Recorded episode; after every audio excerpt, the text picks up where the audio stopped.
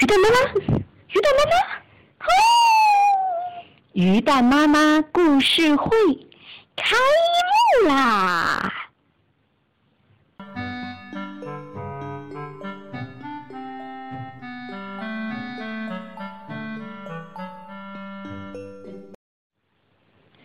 有一天，英国人史蒂文森看到他的儿子画了一幅海岛地图。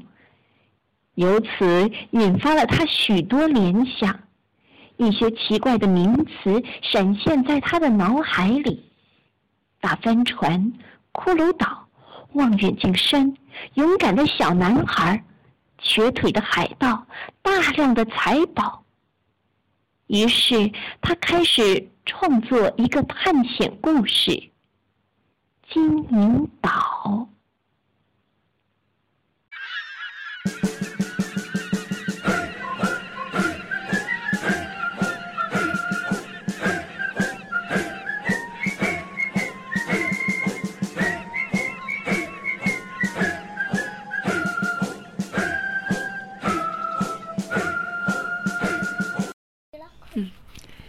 第十一章：寻宝奇遇。第二天早上，老约翰宣布今天要去探宝。我们要去挖财宝了，海盗们高兴的不得了。老约翰在身上的每个口袋里都装了一把枪。然后在我的腰上系了根绳子，另一头缠在他的手里，这样我就跑不掉了。随后的五个海盗带上锹和镐，按地图上画的路线向埋藏财宝的地点进发。老约翰也高喊了起来，像是嘲笑。又像是起哄，走啊，走啊，走啊，快去挖吧！说完，又朝我挤了挤眼睛。难道他又在耍什么花招？我们终于到了望远镜山，海盗们情绪很高昂，飞快地往山上爬，都在找那棵大树。突然，前面传来一声大叫，海盗们顿时来了精神，以为发现了财宝，立刻涌了过去。到跟前一看，根本不是什么财宝，而是一具骷髅。海盗们顿海盗们顿时吓得后脊梁冒冷气，一个个都不吭声了。从骷髅上的碎片看来，这人当初也是个水手。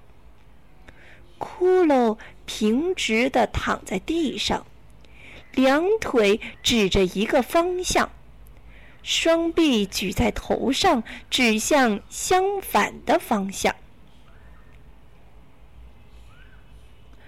老约翰边说边拿出罗盘来测方位，嘿。这是弗林德开的玩笑，这骷髅指向东南东偏东，这个人是他杀掉的人之一，把他搬来当指路标识，还有恐吓作用的。什么叫恐吓？吓，惊吓。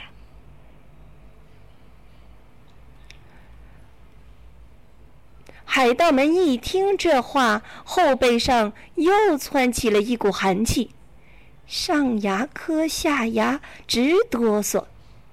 他们都跟弗林德干过一阵子，都知道他的手段厉害。嗨，他早都死了。一个海盗说：“他他死了不假，而且也进地狱了。”可是，如果有什么鬼魂呢？嗯，那那那肯定就是这个弗林德的。说实话，我讨厌十五个人。你知道那首歌？因为，因为弗林特就喜欢唱那首歌。别瞎扯了，赶快走吧。于是人们又继续赶路。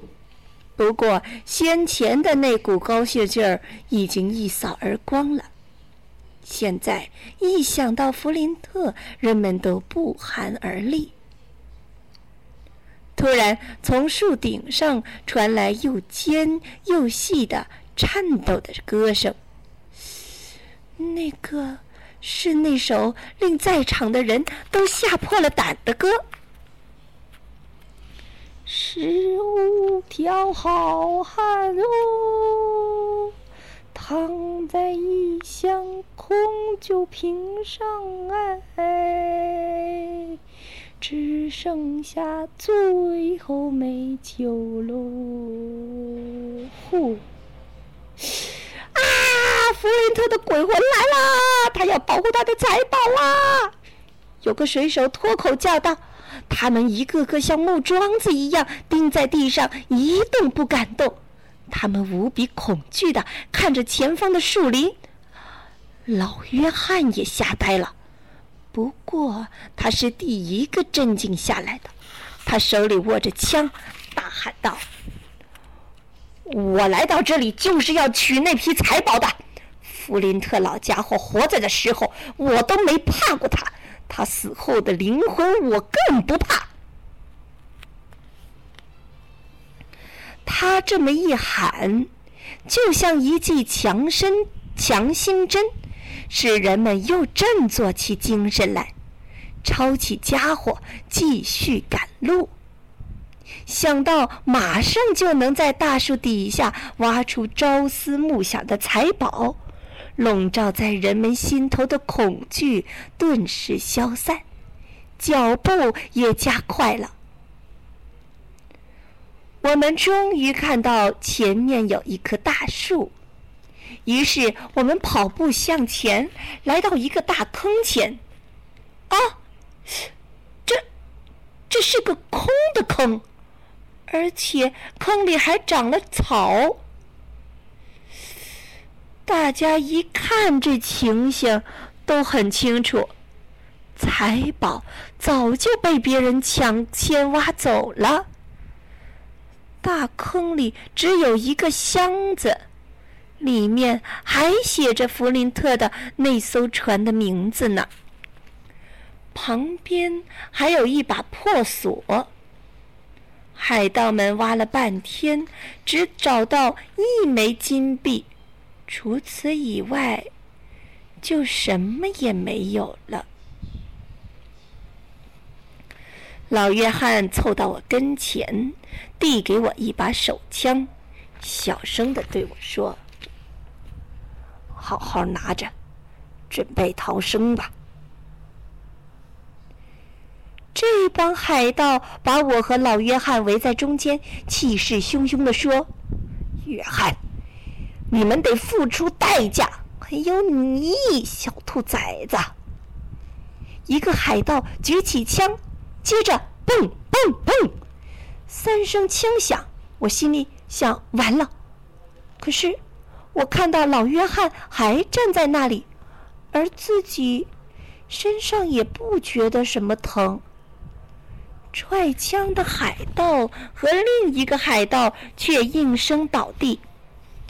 剩下的三个没命的逃跑了。这时，我看到了大夫和葛恩跑了过来。在这生死关头，他们救了我们的命。大夫，我高兴的大喊：“可是财宝没有了，谁挖走了？”我十分不理解的问道：“真的不知道这到底发生了什么事情？”到底发生了什么事情呢？明天我们将会读《金银岛》的大结局，第十二章“寻宝结局”。明天见呢。现在该说晚安，晚安，宝贝。